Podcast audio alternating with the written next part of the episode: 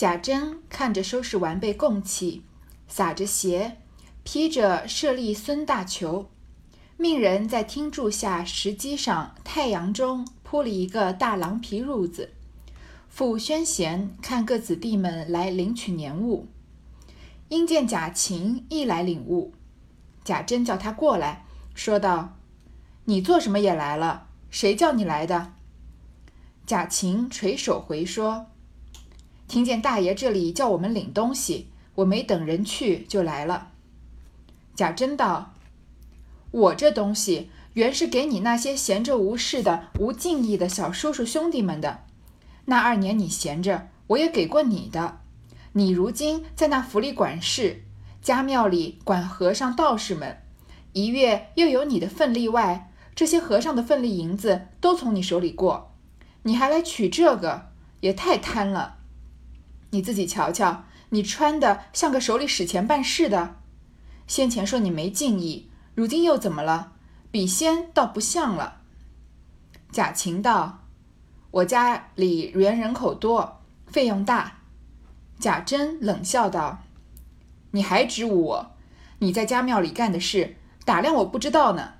你到了那里，自然是爷了，没人敢围傲你。”你手里又有了钱，离着我们又远，你就为王称霸起来，夜夜招聚匪类赌钱，养老婆小子，这会子花的这个形象，你还敢领东西来？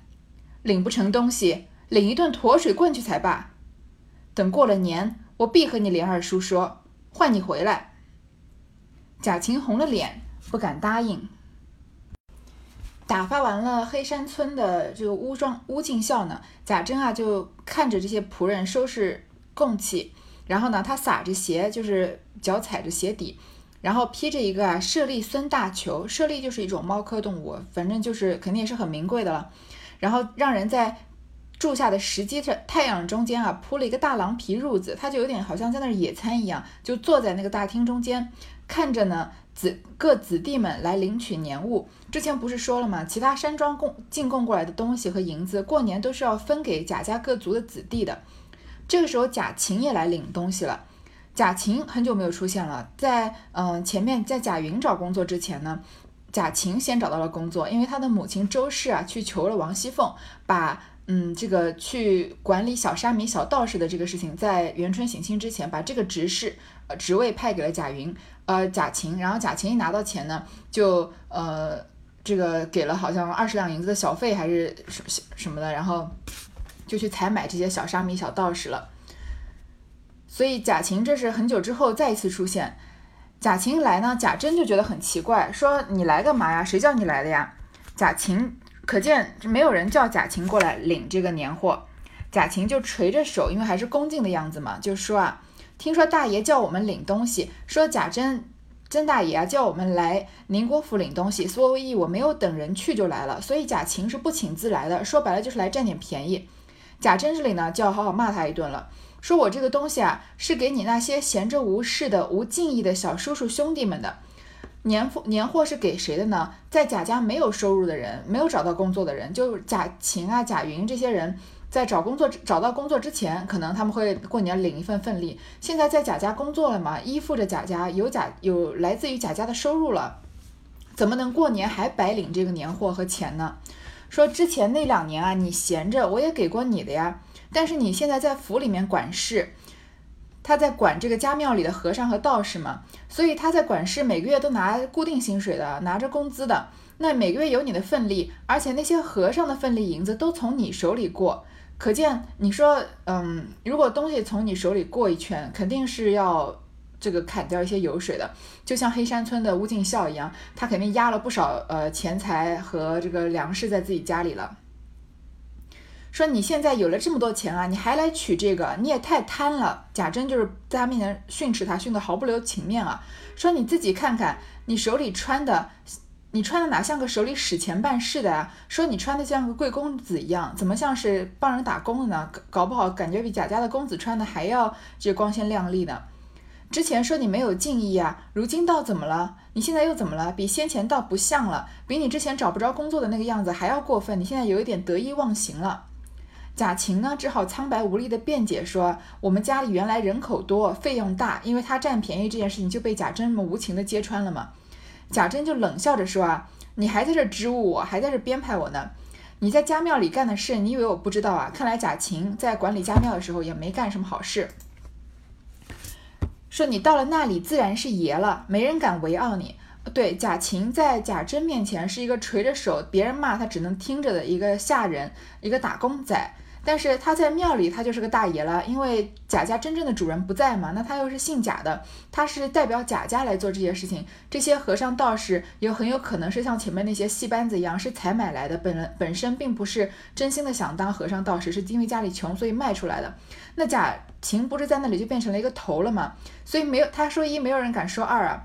你手里又有钱，离我们又远，天高皇帝远的。你就为王称霸起来，所以贾琴就是称霸一方的土霸主了。夜夜啊招聚匪类赌钱，你看贾琴有了钱不干什么好事，啊招召集召集一些社会上不三不四的人，强盗劫匪这样的人啊，跟他们赌钱，还要干嘛呢？养老婆小子，不仅在外面养小老婆，还在外面养小厮，就是这个男女都通吃，嗯，都养起来。就是发泄自己保暖思淫欲嘛，就是赌钱啊、淫乱啊这些吃喝嫖赌的事情。说这会子花的这个形象，你还敢领东西啊？你还敢过来拿东西？领不成东西，领一顿驮水棍去才罢。我看是要把你打一顿才好呢，你才能学点教训呢。什么叫驮水棍呢？就是在背水的负重的时候用来做支撑的这个棍棒。我们初初中物理的时候都学过，这个力有这个呃这个重量和力臂嘛，它的。沉积才是你真正身上负担的这个重量，所以用这个驮水棍呢，它有一定的长度，就可以让重物显得不那么呃，在身上的这个负担不那么重，就有点相当于是扁担的意思。那它能提用驮水棍出来驮重物的，所以它应该是很粗了。那所以打人打的肯定很疼了。所以贾珍说啊，你领不了东西，领驮水棍去才罢，好好打你一顿。等过了年啊，我一定要跟你连二叔说，我要去跟贾琏说，因为。贾琴打工是在荣国府，所以宁国府贾珍可以骂，但是他管不了，所以要去找找这个连二叔啊，把他给你换回来。贾琴啊就红了脸，不敢答应。你看贾珍在这里讲贾琴啊，是完全不留情面的，而且把他好好的这个痛斥了一番，把他平常的这个胡作非为啊，都给毫不留情的揭露出来。但是我们想想看，贾珍又是什么样的人呢？他还不过他不过就是一个跟自己儿媳偷情，这个乱伦，嗯，然后他在后面也看出来，他也是在自己的宁国府里面聚众这个赌博的，所以他比贾琴啊根本就好不了多少。所谓上梁不正下梁歪啊，所以要是要教育他的这个晚辈啊，自己不以身作则，做个好榜样，光是光是靠嘴上说，嗯，狠一点是完全没有任何意义的。人回。北府水王爷送了字联荷包来了，贾珍听说，忙命贾蓉出去款待，只说我不在家。贾蓉去了，这里贾珍看着领完东西，回房与尤氏吃毕晚饭，一宿无话。至次日，更比往日忙，都不必细说。底下有下人回啊，说北府水王爷送了字联，就是北静王府的水溶送了字帖和荷包，就是也是一些王家赏赐的这种，不是特别有价值，呃，或者说这个，嗯，实际的价格不高，但是价值连城的这种东西，因为是王室的东西嘛。贾珍就是赶快把贾蓉推出去款待，他也不想，因为是呃，他也不想去这个面对这个水镜王，呃。北静王水溶这些这帮人，然后贾蓉去了呢，贾珍就看着把东西领完，回去跟尤氏吃饭，然后说这几天啊，一宿无话，第二天还比第一天更忙，就是这个年啊，才刚刚过了一个开头，还没有开始正式到大年初一呢，因为现在是在打扫的时候嘛，已到了腊月二十九日了，各色齐备，两府中都换了门神、连队、挂牌。新游了桃符，焕然一新。宁国府从大门、仪门、大厅、暖阁、内厅、内三门、内仪门并内侧门，直到正堂，一路正门大开，两边阶下一色朱红大高照，点的两条金龙一般。次日，由贾母有告封者，皆按品级着朝服。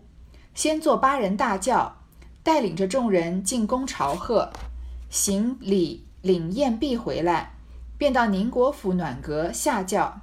诸子弟有未随入朝者，皆在宁府门前排班伺候，然后引入宗祠。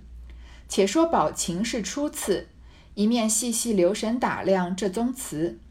原来宁府西边另一个院子，黑油栅栏内五间大门，上悬一块匾，写着是“贾氏宗祠”四个字，旁书“延圣公孔季宗书”。两旁有一副长联，写道是：“肝脑涂地，赵信赖宝玉之恩，功名冠天，百代养珍长之盛。”亦延圣公所书。好，这一天是腊月二十九号了，就是大年三十的前一天，各色齐备啊，东西都准备齐了，府中啊已经换了门神、连队、挂牌，然后新游了桃符。这个桃符啊，就是在辞旧迎新的时候，在桃木板上写上各种字，或者画上神的这个神像，也就是祈福啊，避免灾祸的意思。然后把这个他把这个桃符啊重新油，就是刷了一遍这个油，可能就是让它更加光亮。然后呢，所有一切啊都焕然一新。然后宁国府的所有门啊。一路正门大开，从大门到仪门，仪门之前说过，就是大门旁边的小门。然后不仅是这些大大小不一的门啊，连暖阁里的门，连呃内仪门和内塞门，就是即使是屏风类的，只要是挡着的，一直到正堂啊，所有的门全部都打开。两边阶下都是朱红大高照，都是点了这个大灯笼啊，就是一切都非常的敞亮，点的像两条金龙一般。你看这个场景也是很壮观的。像贾母这样有诰封的呢，她是诰命夫人嘛，按着品级啊着朝服，朝服当然是上朝的时候才穿的，所以是他们最正式的衣服。首先坐着八人大轿啊，然后带领着众人进宫朝贺，先给皇上拜年嘛，然后行礼领宴毕回来。皇上拜完年之后呢，皇上给你赏几道菜，就是御厨做的菜，然后让你这个呃庆祝新年的时候一家人聚起来吃，也算是皇家的赏赐的一部分，就是有一个好的彩头嘛。然后到了宁国府的暖阁下轿啊，诸子弟只要没有进入朝召见皇上的，都已经在宁国府门前排班伺候，都排排列整齐了。然后呢，引入宗祠，要去拜贾家的这个祖宗列祖列宗。且说宝琴是初次，这里突然提到了宝琴啊，因为提别人都不太对啊，因为其他的人年都过了不止一次了，所以对于这些呃过年的摆设啊和阵仗啊都已经很熟悉了，就。就即使是林黛玉这种后面加进来的也很熟悉了，但是宝琴是今年才进来贾府的，所以她是在贾府过的第一个年，所以通过宝琴的眼睛来看宁国府的环境和这个拜宗祠的场面呢，可以比较以这种第一次看的这种新鲜感，然后可以把它描述的比较细节一些。所以曹雪芹特地用宝薛宝琴的视角来描写，就跟之前林黛玉进贾府的时候，通过林黛玉的眼睛来描写这些小厮怎么换成轿子啊，这些媳妇儿穿的什么样啊，是一个道理。然后呢，他就细细留神打量着这个宗祠，原来他在宁国府的西边有另外一个院子，在黑油栅栏里啊，有五间大门，上面悬着一块匾。匾上写的就是贾氏宗祠四个字，可见这里就是贾府的祠堂了。所以宁国府和荣国府是一门的祖先，这些祖先都是供在宁国府那里。旁书延圣公孔季宗书，延圣公就是后代给孔子的这个呃尊称，所以说这个贾氏宗祠的字啊是孔子亲笔题写的。两旁啊各有一副长，呃不是不是孔子亲笔题，是孔子的后人季宗嘛，就是呃孔子的后人亲笔题写的，也是一个至高无上的地位了。比起皇帝来说呢，又是另外一种这个嗯身份上的这个宣誓。两旁呢是一副长对联，上联是啊肝脑涂地，赵信赖宝玉之恩。肝脑涂地我们都知道，就是尽忠报国，我们嗯都听说过这个词，就是。万死不辞，要效忠朝朝廷，为了朝廷去边关打仗，即使把我的这个内脏，把我的脑袋都，这个脑浆都打裂了，涂在地上，我都是心甘情愿的。赵信赖宝玉之恩，赵信就是万民百姓的意思。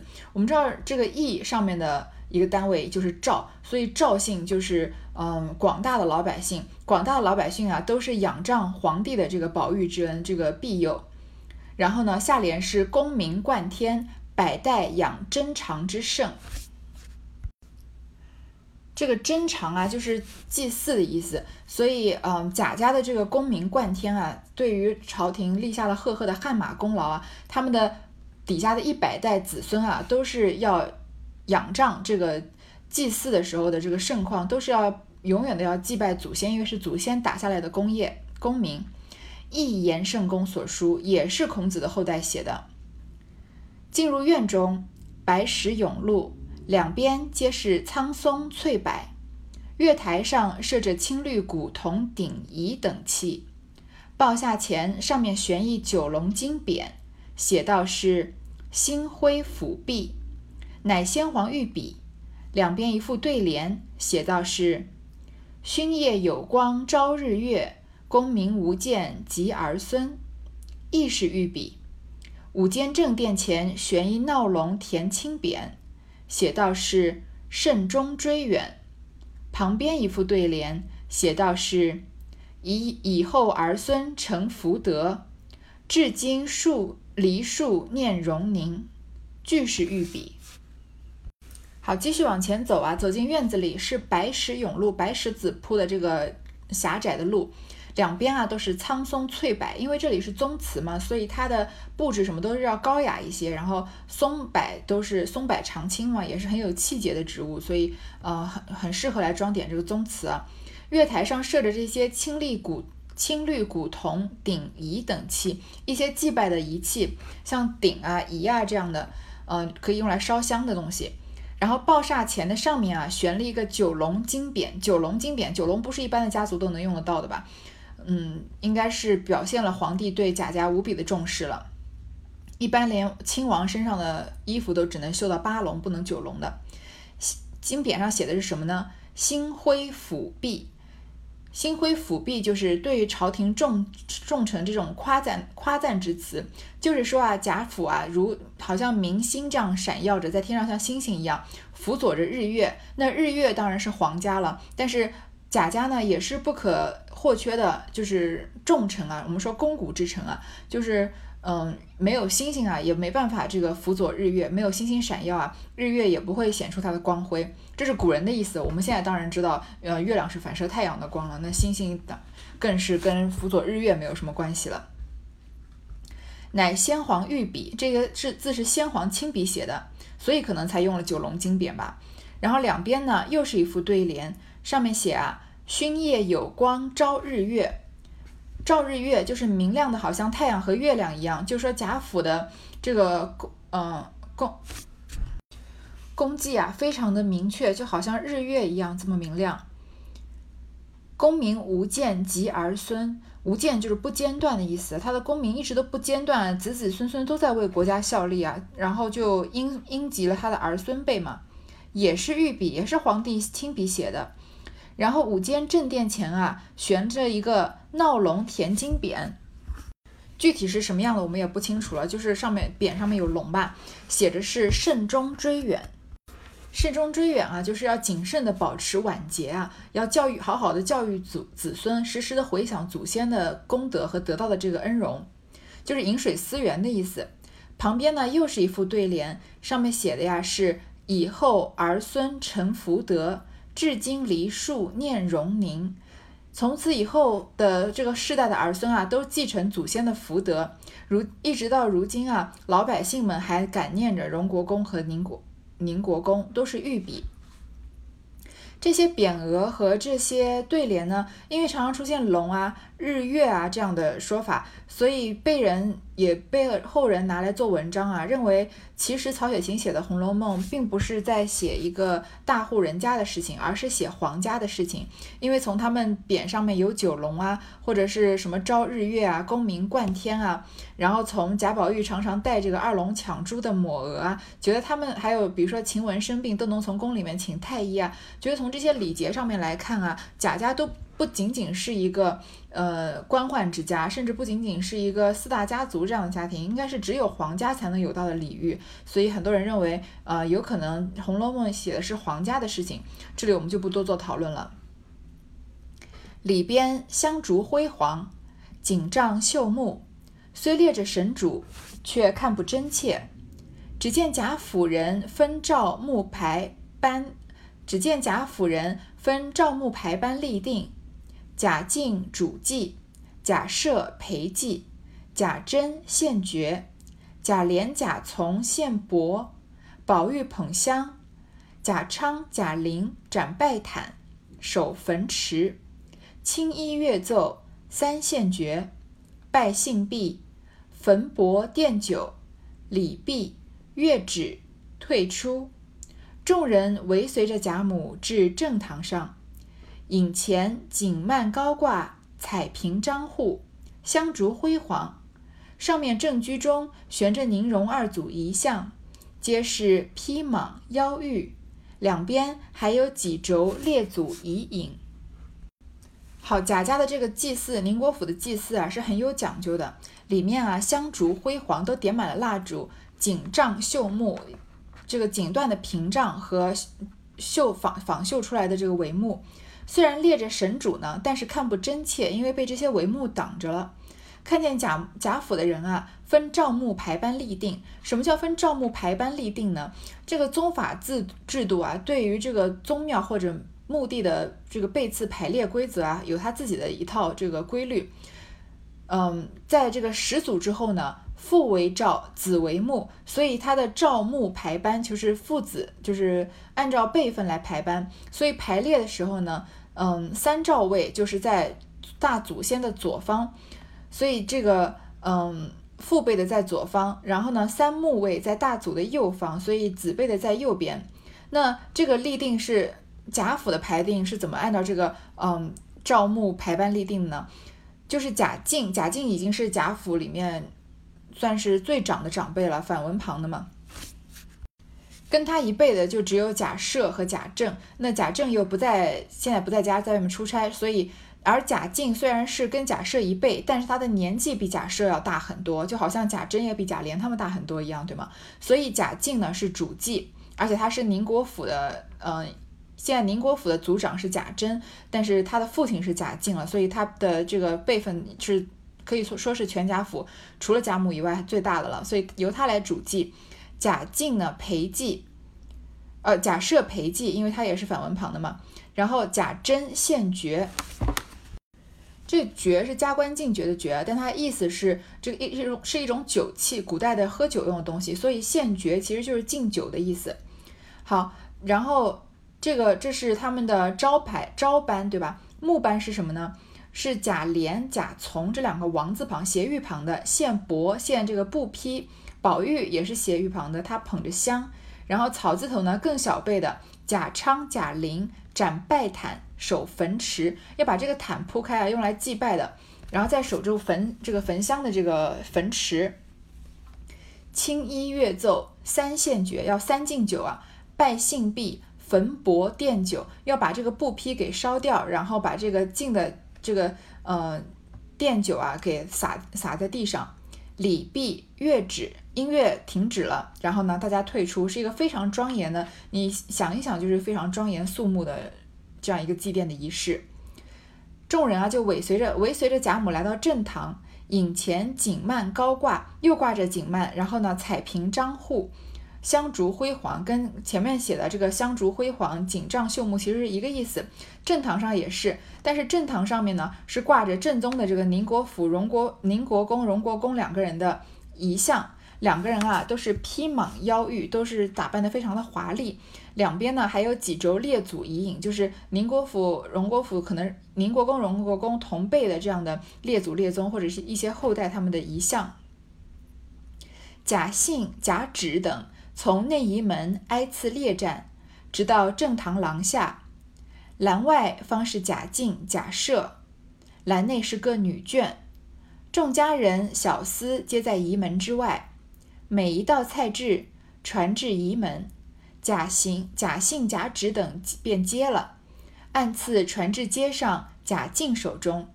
贾蓉即长房长孙，独他随女眷在栏内。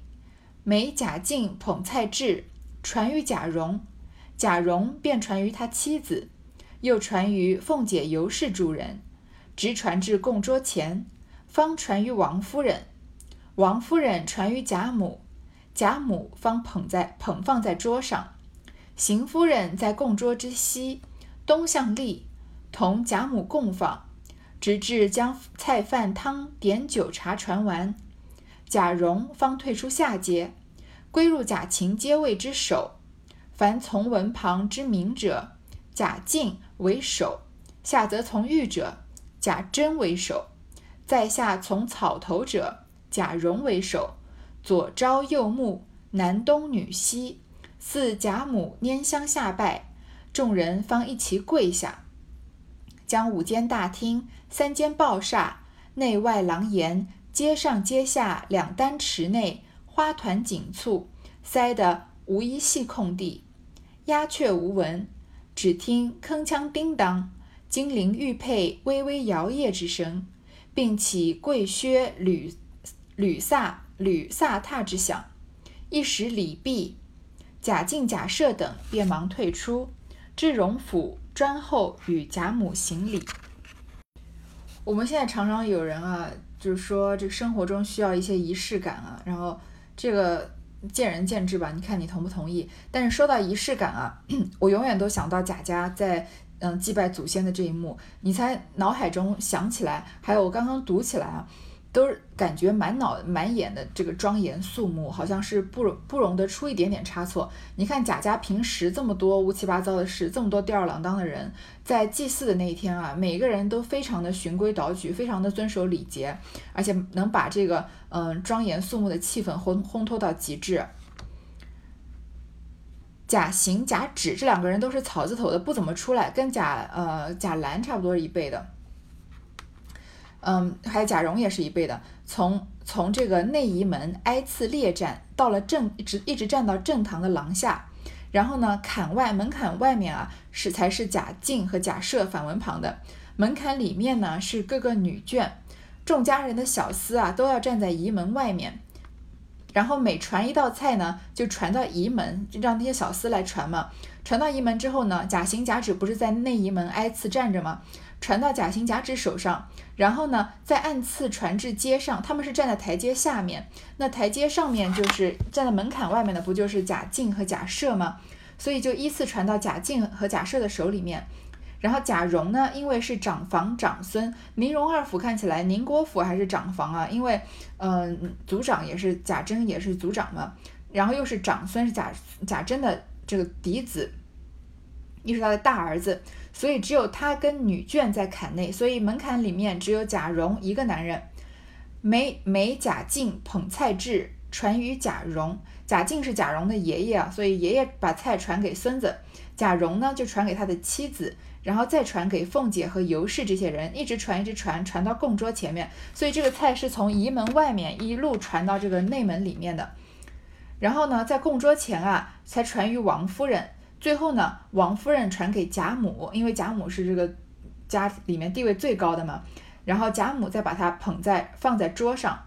邢夫人呢，在供桌之西东向立，向着东面站着，同贾母共放，直至将菜饭汤点酒茶传完，把这些所有东西都一个一个的按照这个顺序传完了以后呢，贾蓉方退出下阶，才下了这个台阶。归入贾芹阶位之首，因为他草字头的嘛，要跟草字头的人站在一起。凡从文旁之名者，名字里面是反文旁的，贾敬为首。贾敬之前说过，他是这个辈分也年纪也是最大的，在反文旁里面。下则从玉者，斜玉旁的里面呢，贾珍为首。贾珍是斜玉旁里面辈分最大，然后年纪最大的。在下从草头者，贾蓉为首，因为贾蓉是贾珍的儿子嘛，你看。这其实三个人都是宁国府的，贾敬、贾蓉、贾贾敬、贾珍、贾蓉，其实是爷爷、爸爸和孙子三辈，对吧？嗯，三辈都是这个长房的人。左朝右目，刚刚解释过了，父亲站在左边，儿子站在右边，男东女西，男人站东边，女人站西边。四贾母捻香下拜，等着贾母啊，把这个香沾沾一点起来，然后呢，跪下来拜。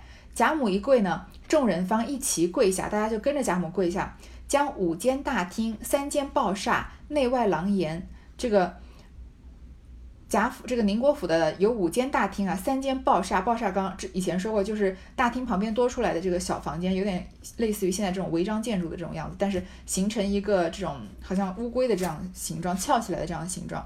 然后三间抱厦，内外廊檐，这个廊檐下面的空地啊，单街上街下两单池内。丹池，丹我们都知道就是红色，池呢就是台阶，所以就是宫殿前面的台阶就是红色的台阶，或者是官府或者寺庙的台阶。总之呢，就是把宁国府这个宗庙啊，大大小小的房间啊，还有是只要是头顶上有遮蔽的地方啊，甚至是台阶上啊，乌压压一片，就是跪满了人，塞的无一隙空地。你看人这么多啊，但是你想想。但是你听下面这句，鸦雀无闻，人这么多啊，一个一点声音都听不到，只能听到什么铿锵叮当、金陵玉佩微微摇曳之声。就像我们现在常形容说，一根针掉在地上都能听得见，就是每个人身上的这些配件啊，跪下来的时候摩擦到，就互相摩擦到或者打击到发出的这种微微轻微的声音，并起跪靴履飒沓之响，还有靴子和履也是鞋子嘛，就是跪在地上的时候发出的这种响声。一时李泌、贾敬、贾赦等就忙忙赶忙退出，至荣府专候与贾母行礼。好，礼毕了，现在是贾母领头，你总不能让贾母先走吧？就是因为贾贾母要回去荣国府的时候呢，这些儿孙辈的人又要跪在那儿等着给贾母行礼，所以他们要赶快先退出。好，这段我们先读到这儿。